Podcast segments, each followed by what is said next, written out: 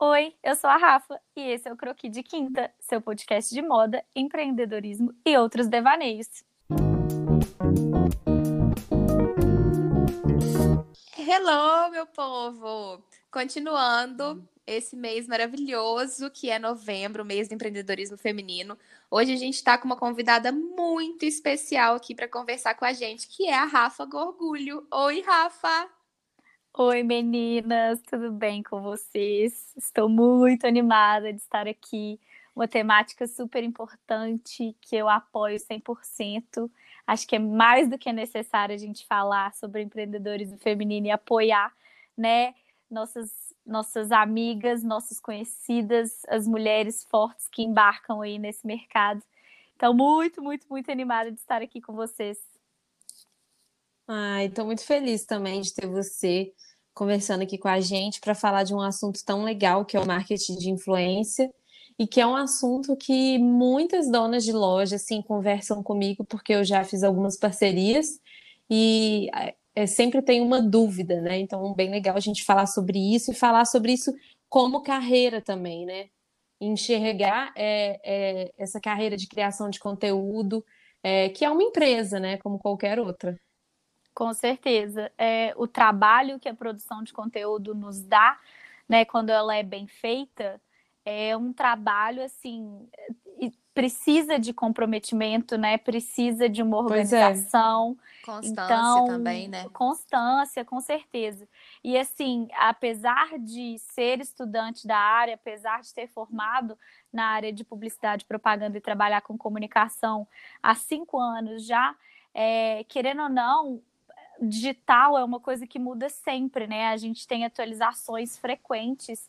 Então, a, se informar, se atualizar, entender o mercado, comportamento do consumidor para quem está produzindo conteúdo é tão importante quanto entender de, sei lá, administração financeira da empresa.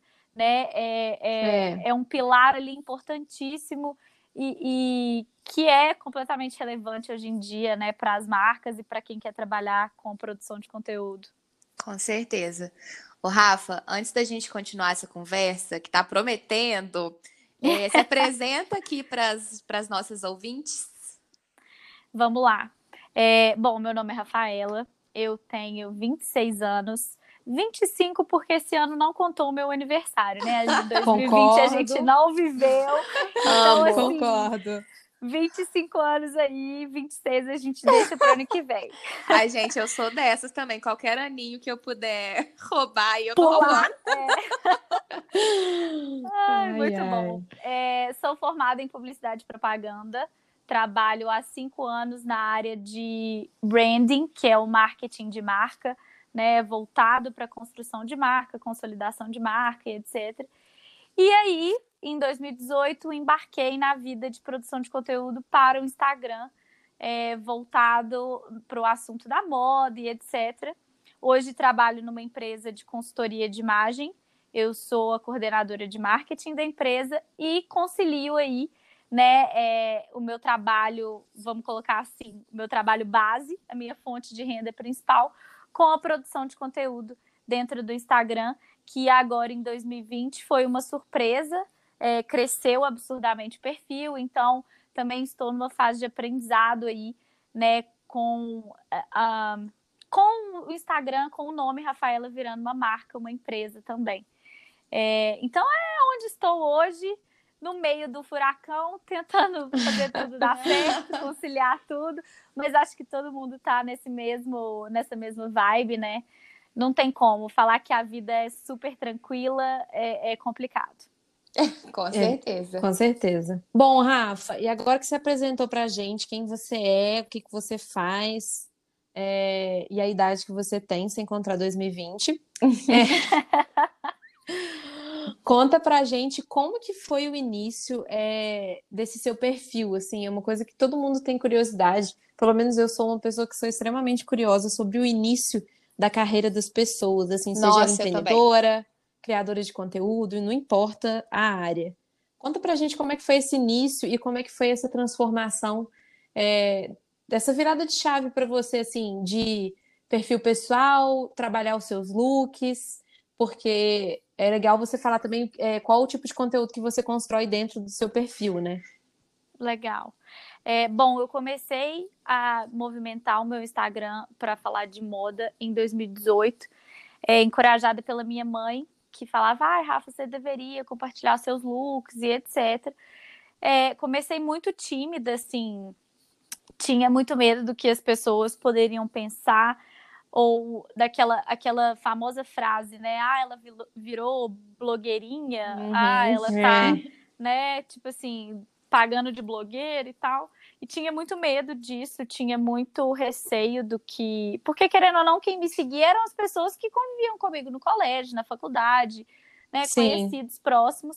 Então, comecei muito tímida e ao mesmo tempo sem saber exatamente como que funcionava a plataforma Instagram para criação de conteúdo, né? É, e não, no, como nunca foi uma pretensão assim, ah, eu quero fazer isso, eu quero virar uma criadora de conteúdo, eu precisava conciliar essa essa, essa fala minha no meu perfil pessoal com o meu trabalho de fato. Então eu não tinha tempo de gravar vídeo, eu não tinha né, lugar para poder fazer uma foto bonita com look. Uhum. Tava, tava na fase de aprendizado. E aí, com o tempo, né, com as pessoas foram me dando um feedback, tipo, ah, adoro te acompanhar, adoro ver os seus looks do dia, não, não, não. E eu falei, eu fui tomando mais coragem, fui entendendo que, né, cara, ninguém tá ali para te julgar. Se a pessoa não quiser ver, é. ela vai te dar um follow. E a gente fica com esse medo, né, da, da galera julgar e, e apontar o dedo e falar, nossa, que ridículo. Só que, na verdade, com os feedbacks positivos que eu recebi, eu vi que um, quem tava colocando uma barreira eu mesma, né? E não as pessoas que, que estavam ali no meu perfil. E aí eu comecei a encarar e falei, não, quer saber? Se a galera tá gostando, então vamos embora e vamos fazer do jeito que dá, né? Eu não conseguia fazer sempre. E falei, vamos fazer do jeito que dá. E, e aí, em 2020, agora, com né, a pandemia no início do ano, eu passei mais tempo em casa.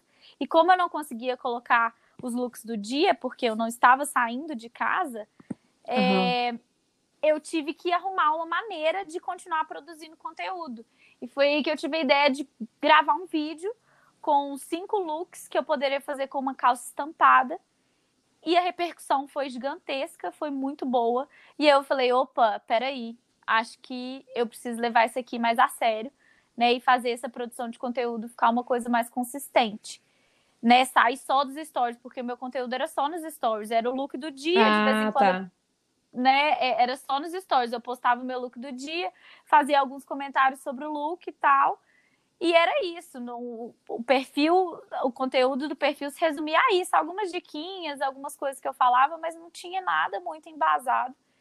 E foi nessa virada de chave aí de 2020 que eu tive que sair da minha zona de conforto completa para poder continuar produzindo conteúdo que eu descobri, né, a produção de conteúdo de fato consistente, com, é, comprometida, uma coisa organizada, uma coisa profunda, um conteúdo útil né? Diferente da coisa superficial que eu vinha fazendo.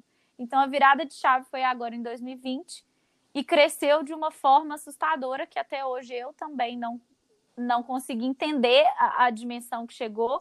Em abril eu tinha 4 mil seguidores, agora, agora em novembro eu tô com quase 12 mil.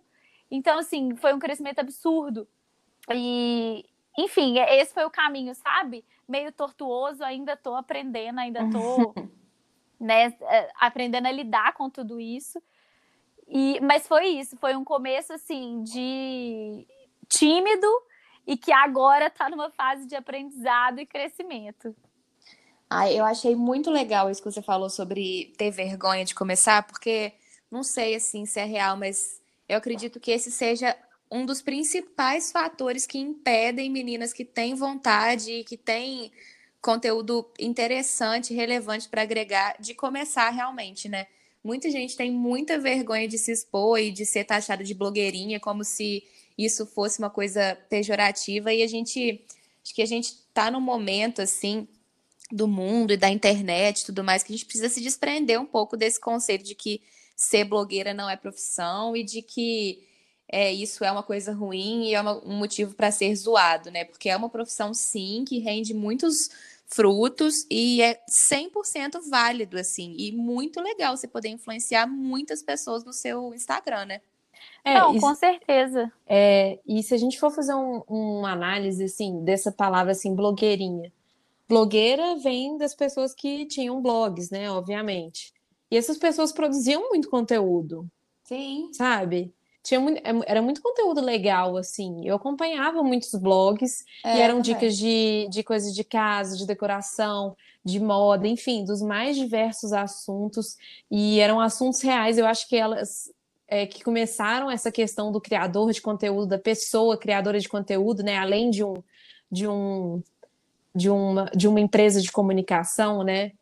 E eu acho isso fantástico. E eu acho que a, a palavra ela foi pegando um tom pejorativo é, quando esse meio foi para as redes sociais e deixou de lado um pouco a produção de conteúdo de valor para mostrar mais lifestyle, para um conteúdo mais superficial, que ainda assim tem o seu valor, né? Total. Quando usado de uma certeza. forma legal, assim, logicamente que a gente não vai entrar nessa discussão, mas isso é interessante mesmo. Igual a Ana falou, assim, muita gente passa por esse processo eu mesma, eu e a Ana, a gente ela, ela acompanhou esse meu dilema, que eu queria criar um perfil para falar de conteúdo criativo e para fazer uns videozinhos de rios para marcas.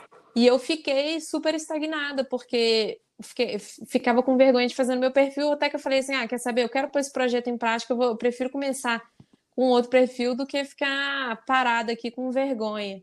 Então, isso uhum. é uma coisa que todo mundo passa, né? E e Com sei certeza. lá, tem que ter a persistência de passar por cima, ou então fazer igual eu fiz mesmo. Se não dá conta de passar por cima, vai criar um outro perfil, mas parado não pode ficar, né?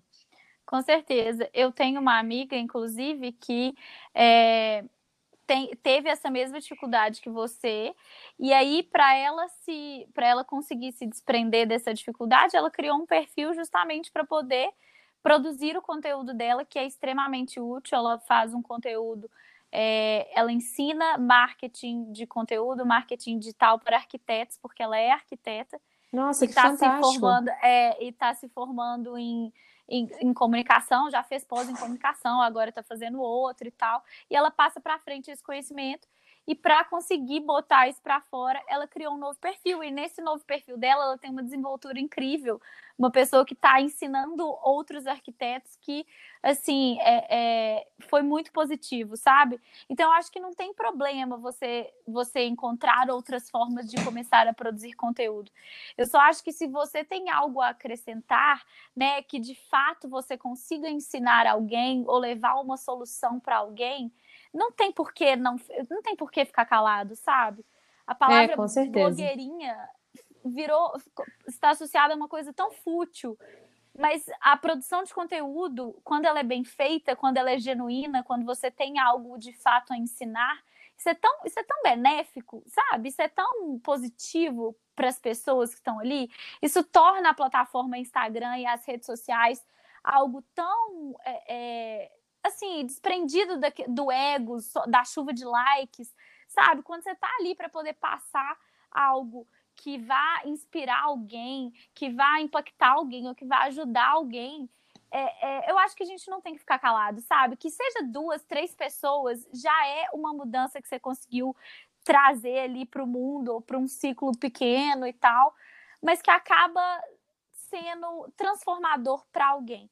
Então, eu acho que desassociar a, a palavra blogueirinha ao sentimento de que é algo fútil é muito importante, justamente para a gente conseguir transformar as plataformas sociais em algo positivo, né? Não ficar só aquela coisa tipo, ai, comparação minha com a outra que está postando fotos, selfies, nossa, fotos de corpo, ou então ah, é uma briga de ego que ainda existe, né, nas plataformas, é. nas redes sociais, no Instagram principalmente, mas que aos poucos eu tô vendo essa, essa virada de chave, assim. É, basta a gente também saber limpar o nosso perfil, quem a gente segue, procurar essas pessoas que estão falando ali coisas interessantes, que eu acho que a gente consegue seguir por um caminho muito bom aí e muito que vai nos agregar muito na vida offline, né? Ai, com certeza. E o Rafa, falando um pouquinho assim sobre a sua relação com marcas, porque é assim, mais que comprovado que uma produtora de conteúdo influencia de verdade assim as pessoas que seguem ela. Como é que é o outro lado, assim, os bastidores disso? É, como é que funciona assim a sua relação com as marcas com as quais você trabalha e é, falar um pouco assim sobre essa importância mesmo para a consolidação dessa marca. Existem dois objetivos é, que as marcas procuram influenciador. O primeiro objetivo é para conseguir visualização, né, conseguir um buzz ali momentâneo de visitas no perfil, de likes, de visualização de um produto ou um determinado produto. Né? Então a pessoa procura um influenciador, normalmente ela vai, sei lá, mandar um recebidos ou fazer um trabalho esporádico. E existem as marcas que procuram um influenciador para poder consolidar o seu discurso e posicionamento. Né? E normalmente, quando essa marca com esse segundo objetivo procura um influenciador, é porque o influenciador tem o mesmo discurso que a marca também prega ou também quer construir né, ao longo do tempo. Então, é, falando do lado do influenciador, o influenciador ele, ele tem que entender esse papel dele, né? É, essa responsabilidade que ele tem diante das pessoas que estão ali ouvindo o que ele fala. É, então, o influenciador ele tem que ter essa consciência de que é, se ele aceitar absolutamente tudo que chega para ele de parceria, em algum momento o público vai estranhar, né? Vai falar, pô, mas essa pessoa faz propaganda de café, ela faz propaganda de sapato, ela faz propaganda de shampoo, ela faz propaganda de, sei lá, sofá, faz propaganda de louça. Então, assim, ela fala de tudo e ao mesmo tempo ela não fala de nada. Então, o influenciador, ele também precisa fazer uma curadoria daquilo que ele vai colocar ali no perfil dele. Assim como é interessante para uma marca que o influenciador tenha o mesmo discurso que ela, né, para poder ficar condizente, também é importante que o influenciador escolha marcas que sejam de acordo com aquilo que ele prega no perfil dele, né? É. Então, se ele prega uma moda consciente, não adianta ele ficar é, é, falando que é para comprar em fast fashion, porque não, não é, é. né? É, é, no meu perfil, por exemplo, eu falo muito sobre prestar atenção na hora de comprar, construção do estilo, um armário funcional.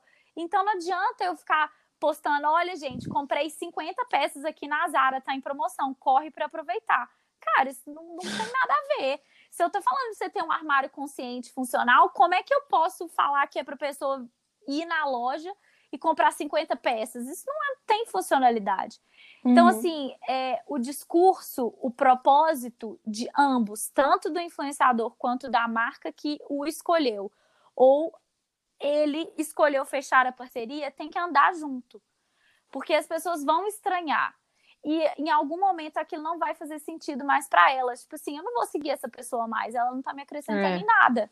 Sim. Né? Sim. Então, o marketing de influência, ele, ele é uma mão dupla, assim.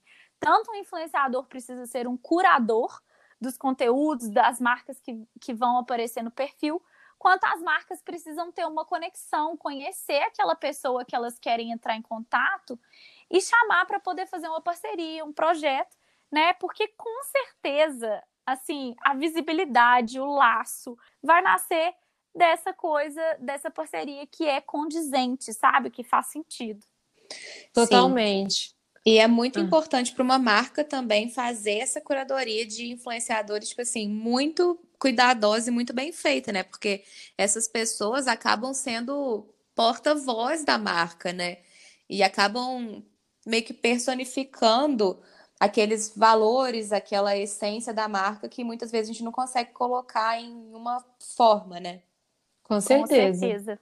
E eu acho que se a gente for entrar um pouquinho sobre é, dicas do que fazer e do que não fazer, é, agora falando do ponto de vista de marca, né?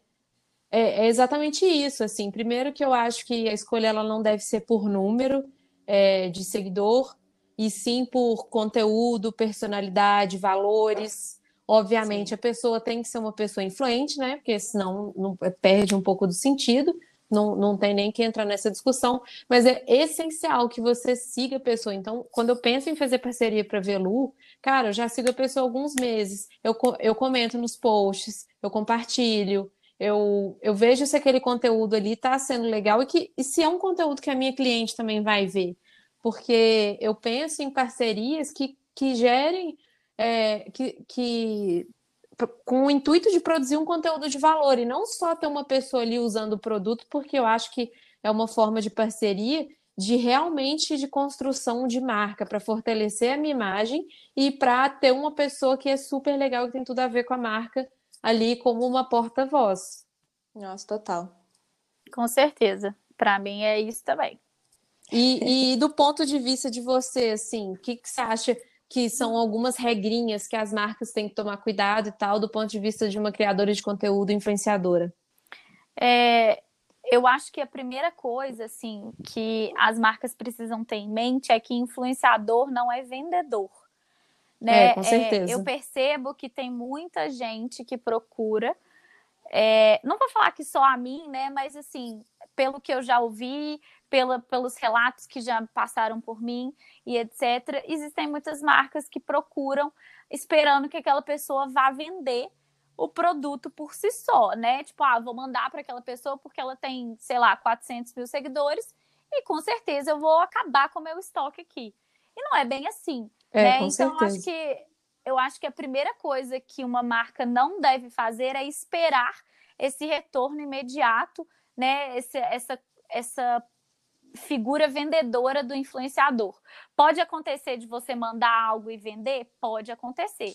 Mas eu garanto que isso tem uma chance muito maior de acontecer se a marca fizer exatamente isso que a gente está falando, criar um é laço, é entender quem é o, o, o influenciador, né? É, é, prestar Sim. atenção e falar, cara, essa pessoa usa de fato o que eu vendo aqui. Então, eu acho que é uma pessoa que pode ser uma figura mesmo, e se eu mandar para ela, a chance de vender é muito grande. Tem marcas que já me procuraram e falaram: Nossa, Rafa, eu achei é, a minha loja sua cara e tal, nossa, acho que vai ser super legal. E aí eu entrei no perfil da loja e eu falei: Isso não tem absolutamente nada a ver comigo sabe? Não faz parte do meu estilo, não faz parte das roupas que eu uso no dia a dia. Então eu fico pensando, será que a pessoa gostaria de me ver usando a roupa da loja dela? Ou será que ela não se deu o trabalho de entrar no meu destaque de look do dia, nos meus vídeos? Assim, será que ela não estudou o mínimo do meu perfil para poder falar que a loja dela tem a minha cara? Então, assim, eu acho que é isso. A, a não dá para poder ficar só no número, sabe? Não, não olhe só o número. Não olhe só 100 mil, 400 mil seguidores, nossa, tem um arrasta para cima e tal. Cara, tem tanta gente pequena fazendo conteúdo relevante e que de fato influencia mesmo, sabe? Influencia com responsabilidade. Então, o meu don't do, tipo, não faça, é, não se apegue a números e não chegue, não espere a figura vendedora do influenciador, porque pode ser uma decepção muito grande, uma frustração muito grande. E aí a chance de querer retomar a parceria ou confiar em outro influenciador pode ser bem pequena, né? É remota, assim, a possibilidade. E o que eu falaria para poder fazer é justamente isso. Estude as pessoas que você quer contratar, que você quer colocar ali para dentro da sua marca.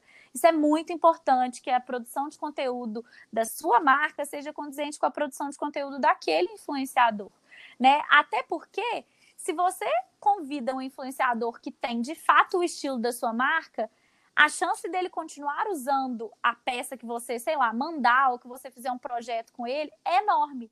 E aí isso vai criando uma identificação. A pessoa vai vendo, ó, a, vamos supor, a Rafaela tá sempre de velu, tá sempre de velu, independentemente se eu tô fazendo, é, independentemente se eu estou fazendo um projeto com a Fê ou não.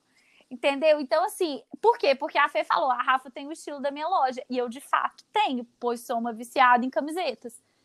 E aí deu certo e a coisa funciona. Então, para mim, esses são as, os pontos principais, assim, da, da relação marca-influenciador. É bem legal. Uma coisa que eu faria também, nunca aconteceu comigo, mas já aconteceu com donas de marca que conheço, é que é combinar direitinho. Tipo assim, ah, a publi vai ser quanto? Vai ser quantos stories, é três, é quatro, é dois, é, uhum. post no feed, vai ser uma galeria, vai ser um carrossel, vai ser, vai ser um, uma foto só, um rios. Tudo tem que ser bem combinadinho também para não haver uma expectativa ou do influenciador de fazer um trabalho a própria marca, né? Eu acho que tem que ter uma comunicação aí muito aberta de é. ambas as partes quando se quando o casamento rolar mesmo, para que não haja nenhum mal entendido, mal entendido. Né? Com certeza, com certeza. eu já tive alguns mal entendidos e que eu fiquei decepcionada com, com a marca, assim. Não sei se a marca ficou decepcionada comigo, mas foi uma coisa que eu falei: ah, não quero fazer mais, sabe? Independente de qual parceria seja, eu não quero fazer mais. Então, eu acho que tudo tem que ser muito claro, igual a Fê falou, para que seja um casamento de fato, né? E não role o divórcio, um divórcio de brigas é. etc. É, eu, eu acho que tem que ficar muito claro que é um relacionamento, né? E que, independente se a parceria vai ser é, sem envolver grana ou envolvendo, tem que ficar tudo muito bem definido, porque aquilo ali é trabalho, né? Tipo assim, no final das contas, é tudo trabalho mesmo, é, é coisa séria. Porque tem muita gente que ainda não leva a sério isso, né? Com certeza, com certeza. E é muito difícil, assim, é, eu agora com esse boom que deu o perfil, eu estava correndo atrás para poder descobrir quanto que eu, quanto que eu poderia cobrar para o meu trabalho. Então, é, a trabalheira que me dá em gravar vídeo, será que vídeo pode ser esse valor ou será que tem que ser menor? Stories, que é uma coisa tranquila, será que eu cobro ou será que eu não cobro? Sabe, assim, é difícil também para o influenciador entender que o que ele faz é um trabalho, porque às vezes o influenciador também passa pela cabeça dele do tipo, será que eu devo cobrar para fazer isso? Porque é só gravar um vídeo, ou então é só tirar uma foto. Mas tem todo um por trás, né? Tem uhum. todo uma, um caminho que foi percorrido até chegar nessa em número X de visualização de stories e, e um retorno Y de alcance, enfim. Então, é, eu acho que o principal é tirar da cabeça de que internet ou plataforma social ou Instagram ou quem trabalha com isso trabalha com coisa fútil, sabe? Virou uma mídia, cara. Ninguém questiona o valor que a Globo cobra, né? É, então, eu acho que é importante também lembrar que, que tá todo mundo ali trabalhando junto, né? E para poder ajudar nesse casamento e não ficar um de um lado com uma expectativa, o outro com outra, e aí não dá certo. Com é. certeza.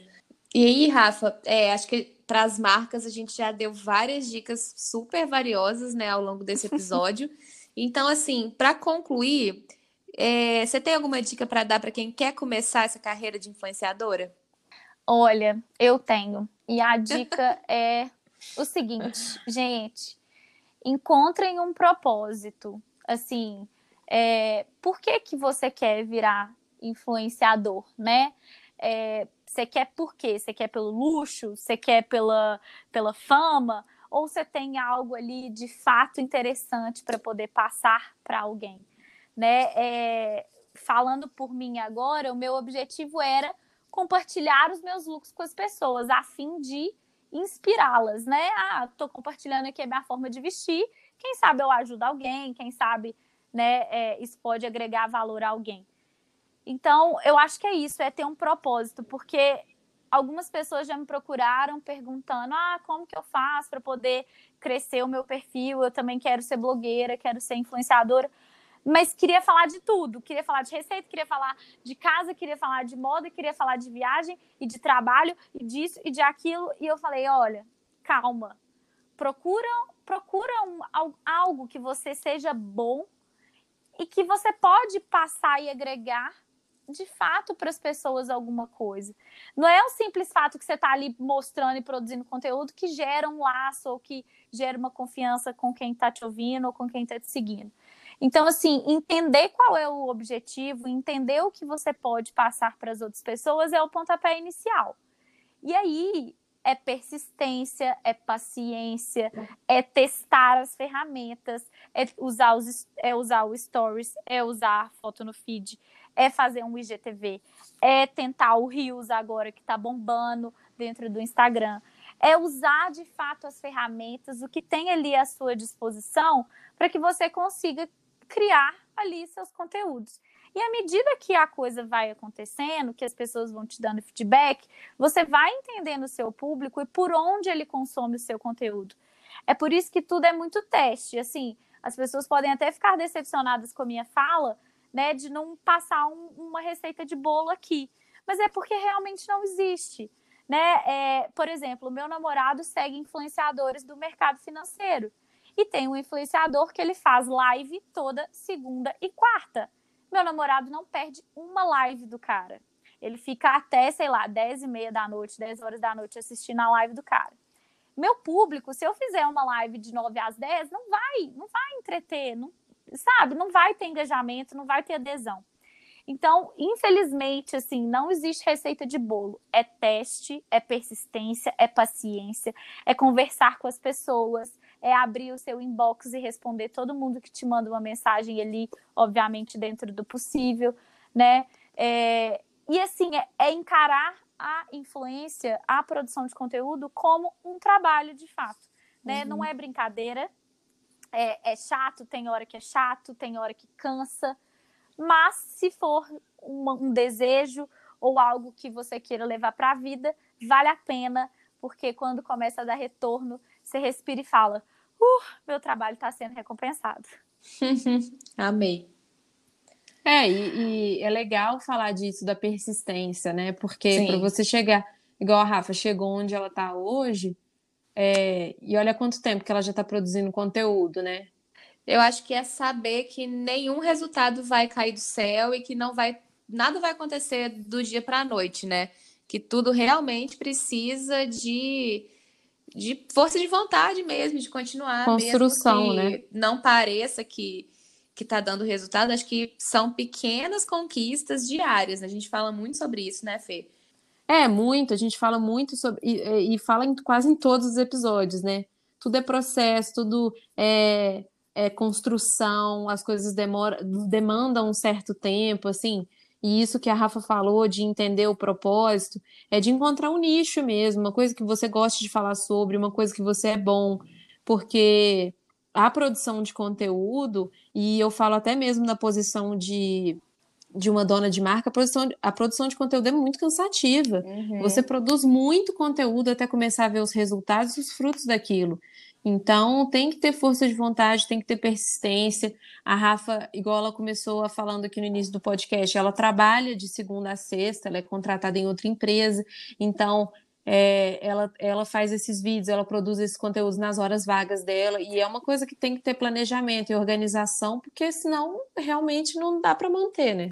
É, é, não, meus fins de semana, gente, é sábado, e tem fim de semana que é sábado e domingo, e aí concilia com namoro, concilia com é, ah, sei lá, sai para fazer outra coisa e assim é complicado, sabe? É, esse fim de semana ontem eu tava meio caidinha, não queria não queria gravar vídeo e tal, tava cansada.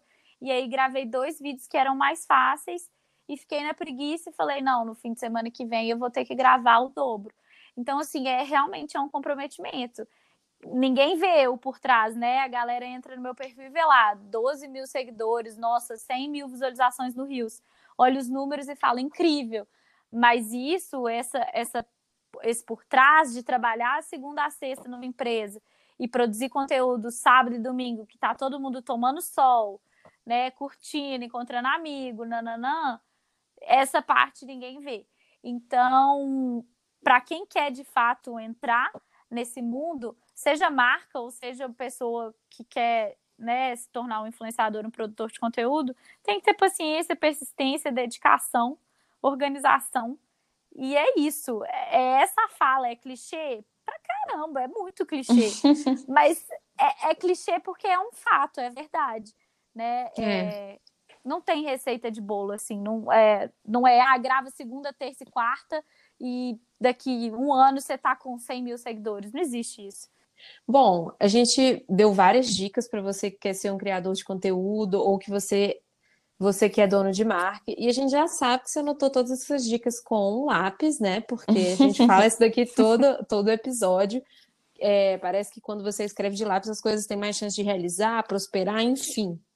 É, espero Aqui que é o podcast da, da superstição e do, do esoterismo. Tá? Gente, deixa eu contar então. Meu pai, Conta. Tudo que ele quer que se realize, ele escreve uma lista num papelzinho, ele dobra e põe na carteira. E, por incrível que pareça, tudo que ele já colocou nessa lista já se realizou. Então, gente, é... olha aí. Cadê é... o papel aqui que acabando esse podcast eu vou fazer isso é para já. Claro que são coisas, né, assim, possíveis de acontecer, também trabalhamos Lógico. com a realidade, mas que, né, dão um incentivo de você saber que tá ali guardadinho e que aquilo vai acontecer, uma chamada do universo, tipo, universo, vem que eu tô te chamando.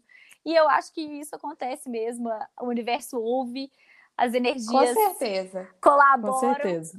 Então, super dentro dessa superstição de que escrever faz o negócio acontecer.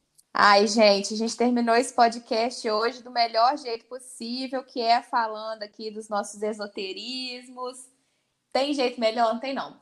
Ô, Rafa, vamos encerrar então. Vou pedir para você deixar o seu arroba do Instagram para gente, para as pessoas que estão escutando te acompanharem, conhecerem o seu trabalho. Meninas, primeiro, antes de deixar o arroba, eu queria agradecer imensamente o convite, né? Estar aqui com vocês foi muito gostoso. Eu acho que é sempre importante falar dessas coisas relevantes, né, que vão agregar, que é justamente isso que a gente conversou aqui no podcast. E me sinto muito feliz em poder passar um pouquinho do meu conhecimento para quem quer começar, para quem está buscando produzir conteúdo, para marca ou para influenciador. Então, muitíssimo obrigada por ter me chamado e por me deixar fazer parte do Croqui de Quinta. Incrível, lindíssimo, amo esse nome. E bom, para quem quiser me seguir, para quem quiser acompanhar o meu trabalho, o meu Instagram é Rafaela Gorgulho. Rafaela com um F, com F e um L só. E Gorgulho é G-O-R-G-U-L-H-O. Amei, muito didática. É um nome que é um pouco difícil, tipo assim, não é tão sonoro. Aí eu gosto de soletrar para não ter problema. Não, de arroba não sonoro a gente entende, né, Fê? Aproveita e deixa, deixa o seu aí. Fernanda P. Peixoto. E o seu, amiga? O meu é Ana Amador, com dois ossos. Então, até Obrigada, vem, Rafa. Pessoal. Muito obrigada, Rafa. Foi muito legal sua participação aqui. Um beijo, meninas. A gente se vê ah, por aí no Instagram. beijo, Rafa. Beijo, pessoal. Beijo, até semana que vem.